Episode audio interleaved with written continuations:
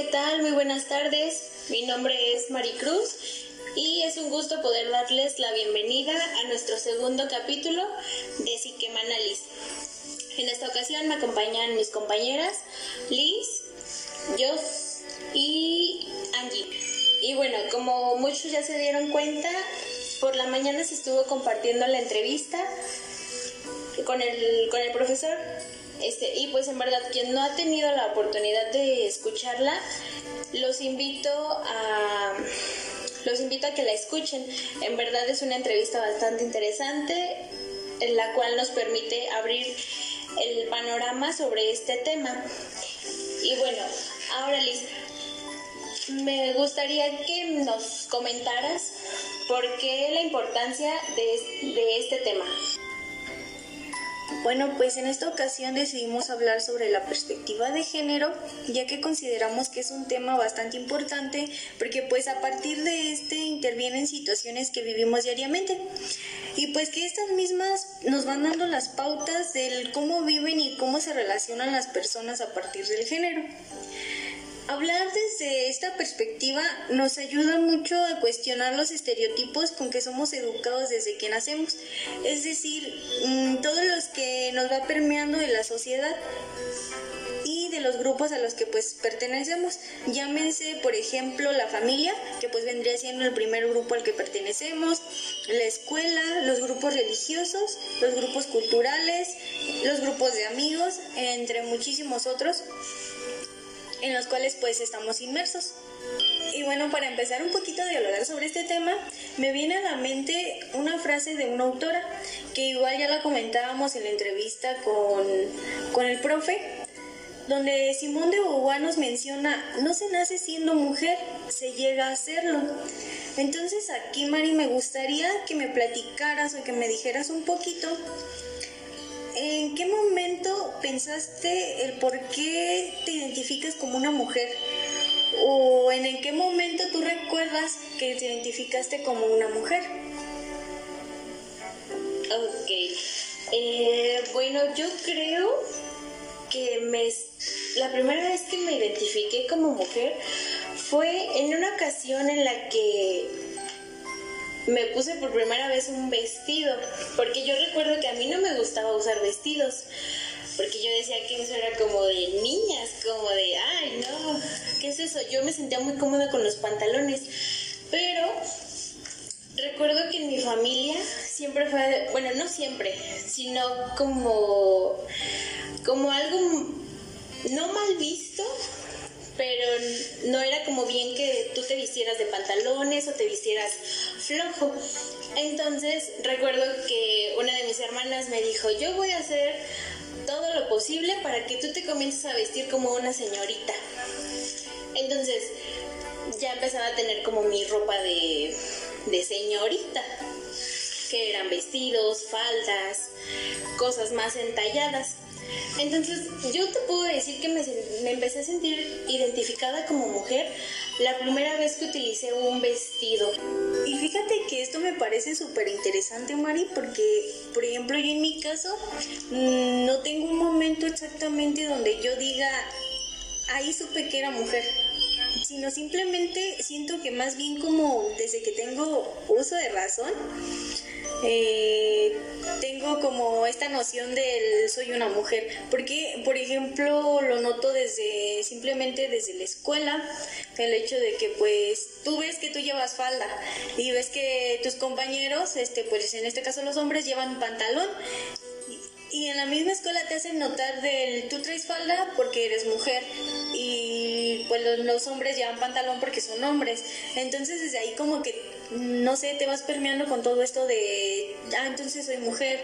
Incluso cómo te hablan, no sé, en tu casa, eh, toda tu familia de el ella, el, o simplemente frases como del tú porque eres mujer, eh, haz esto o haz lo otro, o tú ve a jugar con tus primas, porque pues son niñas, juegan a las muñecas, y mientras que tus primos, como son hombres, jueguen a los carritos, cosas así, o incluso ni siquiera en tu familia, sino con tus compañeros, con tus amigos, este, en muchos lugares todo esto a mí como toda la vida me ha ido permeando y me pasa algo similar a lo tuyo. Yo me siento más cómoda con pantalón que con falda. Sin embargo, sí recuerdo muchas ocasiones donde mi mamá era como de, no pantalón, no, ponte una falda o ponte un vestido. Y conforme vas creciendo, empiezas como a decidir tú un poco de, de qué es lo que quieres ponerte, qué es lo que te gustaría usar. Sin embargo, sigues como, como con esta noción del soy mujer, porque toda la gente, eh, toda la sociedad y en todos los grupos donde estamos inmersos, este, te lo recuerdan. con cualquier acción, con cualquier palabra, te van recordando el tú eres mujer, tú eres hombre. Pero no sé, ¿tú qué opinas? Yo sé. ¿En qué momento te identificaste? ¿En qué momento sentiste que tú eras una mujer? Pues fíjate que nunca nadie me lo había preguntado. Bueno, es que creo que este eh, estoy igual así como tú, creo que desde que era pequeña nunca había pensado pues como en eso, ¿no? Bueno, en un este en un momento es como que tú haces las actividades que hacen los niños, ¿no? Así como lo mencionas tú, jugar con, con los carritos, las cañitas, cosas así. Entonces yo para mí pues era pues hacer lo, lo que todo niño hace, ya siendo niño, siendo niña, pero precisamente yo creo que llega ahí cuando lo, lo que tú mencionas, cuando este momento de que tú quieres este jugar algo bueno porque quiero o sea yo contar que a mí yo veía siempre a los a mis primos agarrando las bicis y este entonces yo decía que yo también quiero andar en la bici. Entonces yo agarro me subo a la bici y pues bien feliz y de repente este alguien de, de mis tíos me dicen tú qué haces en la bici bájate de ahí pues si no eres un niño y yo me quedé o sea cómo solamente los niños pueden estar en bici y me decían, es que tú eres una niña, tú debes andar allá con las muñecas, o debes, ¿qué, ¿qué estás haciendo aquí? Debes estar allá este, lavando los trastes, ayudando a tu mamá. Entonces, es el mismo momento en el que te quedas pensando, o sea que las, las niñas no pueden hacer esto, este, porque pues se supone que son cosas de hombres. Entonces, desde ese momento es como que te quedas este, pensando en el hecho de decir, eh, pues soy niña y entonces debo de usar, como tú lo dices, como lo dice Mari también, este vestido, debo usar este, pues que el muñito o cosas así. Este, entonces creo que así como, se me pone algo complicado porque a mí nadie, me lo, a mí nadie lo había preguntado y pues no sé, Angie, ¿a ti cómo fue? Bueno, eh, pues ustedes mismas ya lo han estado mencionando. Eh, creo que esto se debe a una construcción social eh, porque incluso lo vemos en, en, la vida actualmente de que cuando una mujer está embarazada y se entera de que va a ser niño, este, van y compran que ropita de niño. O si se enteran que va a ser mujer, van y compran pues la ropita de mujer.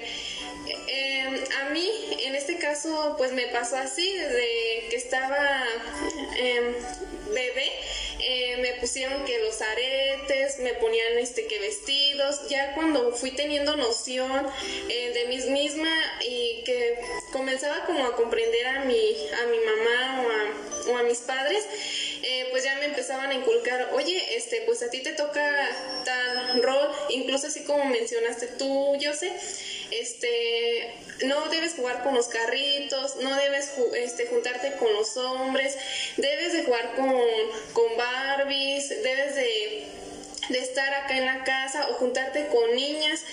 Eh, entonces siento que esto ya va más de una construcción social y pues creo que en muchas ocasiones y creo que la mayoría de ellas eh, tienen mucho que ver eh, los padres, cómo piensen.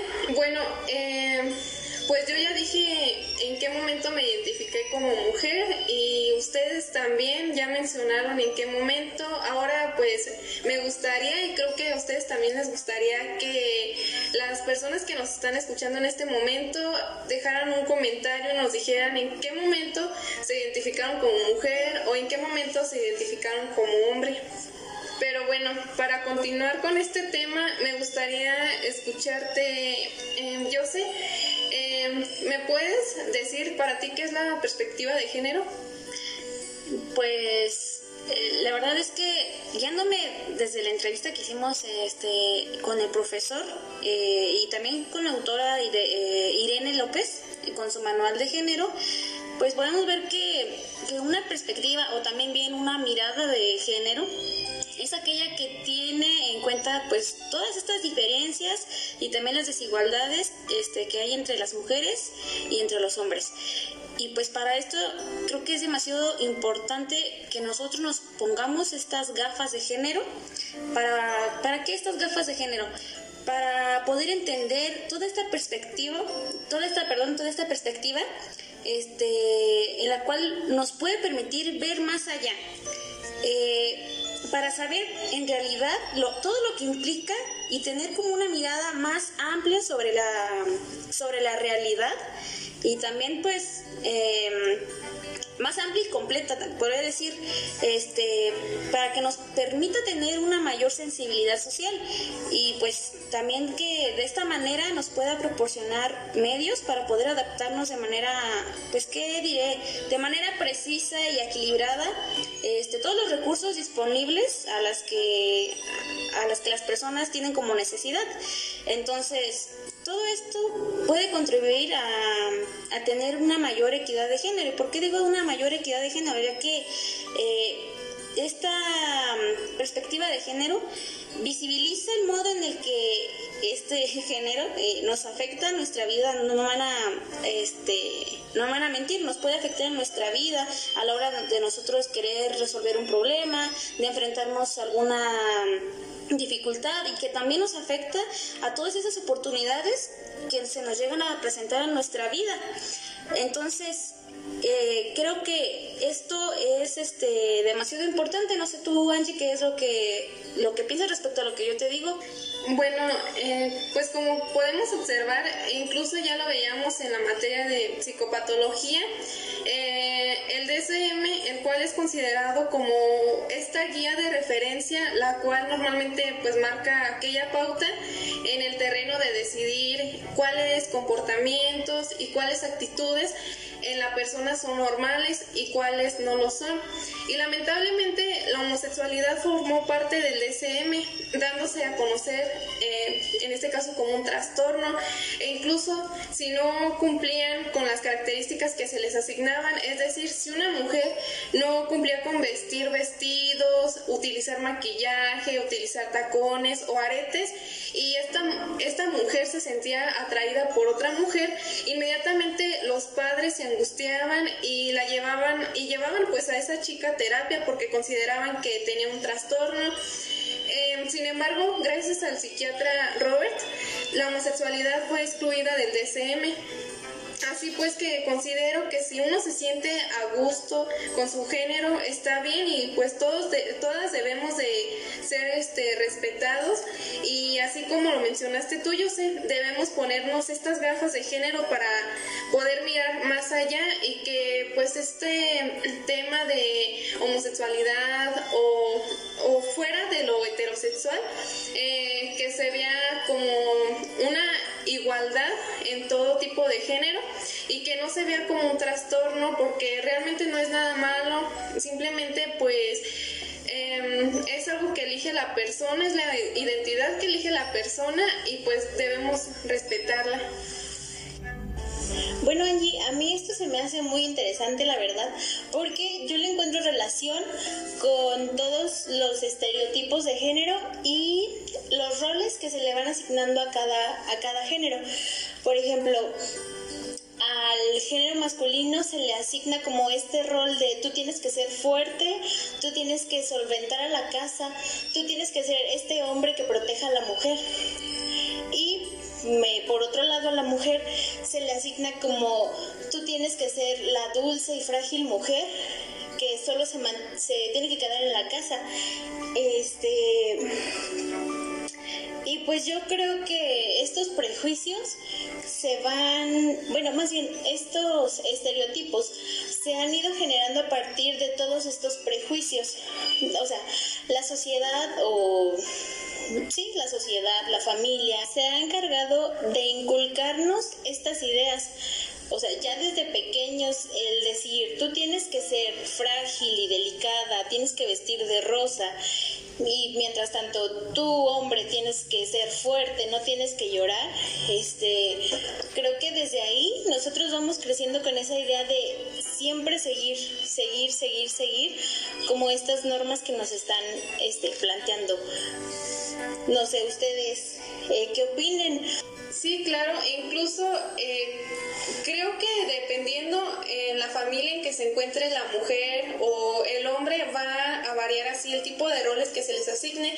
Eh, es decir, por ejemplo, eh, hay algunas familias en las cuales al varón se le obliga a trabajar. ¿Para qué? Para que traiga el sostén a la casa. Y, hay, y asimismo a la mujer se le obliga que esté en la casa, que lavando los trastes, que limpiando y todas estas cosas que supuestamente una mujer debe de cumplir. Nos ponemos a pensar, ¿qué pasa cuando hay este cambio? O sea, que el hombre se queda pues en, en la casa y la mujer sale a trabajar en realidad, ¿qué es lo que siempre este, decimos? Eh, por ejemplo, eh, que sí, es verdad, ¿no? Eh, cuando los hombres salen a trabajar, pues sí, sí es pesado, pero igual, de la misma manera, cuando la mujer está en casa, pues es pesado, es pesado levantarse temprano, si, si tienen hijos, atenderlos, hacer todo el aseo de la casa, y no falta que el hombre te diga, y quiero que cuando llegue esté todo listo y que también estés arreglada, ¿no? Decimos que todo esto es pesado, pero ¿qué pasa? Que si el hombre es el que está en casa, eh, es mal visto. En realidad dicen, ay, no, es que es un flojo, es que no hace nada, ay, es que es andar cuidando este, a los niños o hacer el quehacer de la casa, eso, eso no está bien, nada más está de flojo. Pero creo que no dicen lo mismo de las mujeres, ¿no? ¿Ustedes qué dicen? Yo creo que cuando la mujer está en casa, al contrario, dicen, ay, es que es buena mujer, porque cumple con todos sus deberes y todo esto. Y si la mujer va y sale a trabajar, al contrario, yo creo hasta dirían, es que, ¿qué estás haciendo tú aquí? ¿Por qué, saliste a trabajar? En realidad el hombre es el que está, el que debe de hacerlo, ¿no? ¿Qué, qué está haciendo tu marido? Y uno de, no, pues está en casa, ¿no? Haciendo como los roles que pues yo hacía, ¿no? Eh, y es mal visto, es como de, oye, y es que esto pasa porque en realidad es como salirnos de esos lineamientos, ¿no? Que, que no, de todas estas construcciones sociales este, que se van eh, como marcando, ajá, exactamente. Sí, claro, yo sé, sumamente importante lo que mencionas, bueno, lo que, lo que todas mencionan, incluso desde aquí podemos ver simplemente la carga emocional que todo esto conlleva, porque, por ejemplo, a las mujeres siempre se les adjudica una mayor cercanía con la naturaleza, esto pues debido como a la maternidad, a la crianza de los hijos, al cuidado del otro, eh, al estar en casa, a la sobreprotección. En este caso, por ejemplo, al contrario, al hombre lo natural sería justamente como rebasar esa, esa naturalidad de la mujer y sin embargo, al contrario, al hombre lo natural es rebasar esa naturalidad de la mujer. Él es la libertad, el poder ir de aquí para allá, el hacer, el deshacer. Y pues yo no estoy hablando de que se tengan que cambiar eso, o sea, no podemos decir, eh, pues la mujer siempre lleva a, cargo la maternidad, el tener un hijo, entonces ahora hay que hacer que los hombres tengan el hijo y las mujeres no. O sea, eso sería completamente ilógico. Pero creo que sí podemos cambiar el valor social que se le asigna a todo esto no podemos tampoco decir que está que con esto de la maternidad es que está mal que las mujeres tengan un hijo o que las mujeres ya no deberían tener un hijo o sea no porque pues justamente por eso encontramos a mucha gente frustrada ¿Por qué? Porque está la mujer que no tiene pareja y que tampoco quiere ser madre, con toda la carga social de los, sus familiares, de sus amigos, de las personas que, que conoce, del, del, típico, ¿y para cuándo te casas? ¿Y para cuándo el novio? ¿Y para cuándo los hijos? ¿Y por qué? Porque se está acostumbrado a que creces, consigues una pareja, te casas, tienes un hijo, haces tu familia ¿Y quién te dijo que tenías que cumplir absolutamente con eso? O sea, también ahí vemos exactamente también en, el caso del hombre, el para cuándo te vas a casar, para cuándo vas a tener hijos, eh, y no, se trata de ver que simplemente una mujer puede ser plenamente feliz con un hijo y sin pareja, o con una pareja y sin hijos, o simplemente sola, sin hijos, sin pareja. Un hombre al igual puede ser completamente feliz con una pareja, sin hijos, incluso teniendo un hijo y, sin pareja, o simplemente con, una pareja o solo. O simplemente como hablábamos ya de los roles, eh, ¿qué pasa cuando un hombre se dedica a poner uñas o se dedica a maquillar? Luego, luego surgen los comentarios mm, ¿te gustan los hombres? ¿Eres homosexual? Cuando no tiene nada que ver. Puede ser heterosexual y gustarte simplemente a ti te encanta el diseño, te gusta este maquillar, te gusta recrear, yo que sé, un sinfín de cosas tiene nada que ver ni con tu género ni con tus preferencias, mecánica, algo así. Entonces yo creo que es importante que, que rompamos con todos estos estereotipos Sí, de hecho, este, pues es precisamente esto, ¿no? Como también lo había ya dicho anteriormente Angélica, entonces sería acabar con, las discriminaciones basadas en el sexo, otorgando pues el mismo valor, eh, los mismos derechos y las mismas oportunidades pues a todas las personas en, en esta, en, en esta sociedad, ¿no? Pues yo creo, Joss, que no solo, no solo se debe basar como al tema de los, de los roles, sino también yo siento que ahí está inmerso como esta desigualdad en el tema de la sexualidad. Porque pues bien hemos escuchado o así que cuando se habla de sexualidad este pues se deja ver como como esta discriminación. Porque por ejemplo una mujer no puede no puede hablar sobre sexualidad, no puede disfrutar su sexualidad, este, mientras que un hombre pues puede ser libre de, este, y yo creo que, que aquí algo importante es la falta de información que, que uno pueda tener sobre el tema de la sexualidad. La sexualidad es un tema eh, que se considera pues muy tabú eh, más en el caso de la mujer, ya que para ella es la que se ve como más afectada. Eh, pues bien, como bien lo hemos visto en clase o, o entrevista también, lo vimos. Este, nos dicen que la mujer se ha visto más afectada ya que pues ella solo se considera como para fines reproductivos. Entonces, ¿dónde, ¿dónde queda como el fin del placer?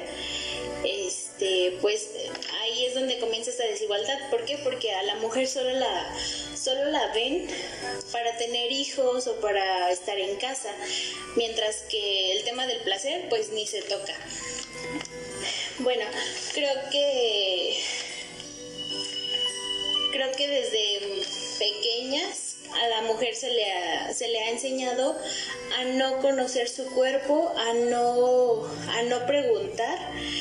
¿Por qué? Porque es de no, tú no tienes por qué saberlo porque es, es algo malo.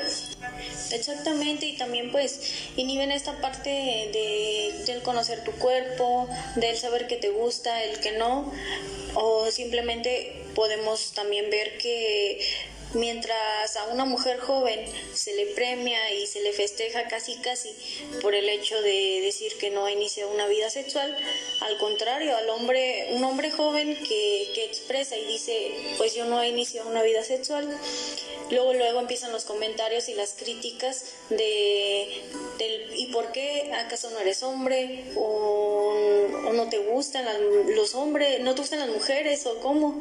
Entonces, pues aquí vemos cómo volvemos a, volvemos a, exactamente, volvemos a esta misma carga social que te va presionando y, y se generan pues a veces incluso el, hay puede haber algún, no sé, algún hombre que que no se sienta preparado, que no quiera aún iniciar o este, su vida sexual. Sin embargo, por esta presión social de, de los amigos, del papá, de, de algún hermano, de algún conocido X, este, terminan como inician una vida sexual y después llegan incluso sentimientos de culpa del pues es que no sé yo no lo quería o no me gustó o no lo disfruté. El por qué porque simplemente fue por, por la presión del tienes que hacerlo tienes que cumplir con cierta con cierta situación y al contrario, a la mujer, pues en, estos casos se le juzgaría. Si, si llega a expresar de inicio mi vida sexual, le, le, van a decir, este, eso no está bien porque no te esperas hasta el matrimonio, este, entonces ahora vas a terminar este, acostándote con uno y con otro. Eh, un sinfín de críticas que pues afectan emocionalmente tanto al hombre como a la mujer. Y es que va a sonar pues muy repetitivo, pero todo esto se trata de construcción social, de estar cumpliendo con los mandatos, con los lineamientos y con todas estas frases este, que nos imponen de debes de hacer esto para poder ser mujer, debes de hacer esto para ser eh, un, un, hombre. Entonces yo me pongo a pensar y digo, en realidad, ¿qué es ser un buen hombre? En realidad, ¿qué es ser una buena mujer? Pero me gustaría que ustedes reflexionen para ti qué es ser una buena mujer y qué es ser un buen hombre. Y bueno, a todo esto entonces podríamos concluir que el género es el sexo socialmente construido. Prácticamente es el sexo con el que tú naciste se transforma en género a partir de esta construcción social. Así es, Liz. Eh, por eso es importante que abramos más como este panorama sobre informarse más sobre el tema de perspectiva de género para así mismo poder tener esa igualdad ante todas las personas. Eh, agradezco infinitamente a todo el público que nos escucha. Espero que les haya gustado este podcast y que nos escuchen el siguiente jueves en punto de las 7 por este canal y por las demás plataformas. Muchas gracias.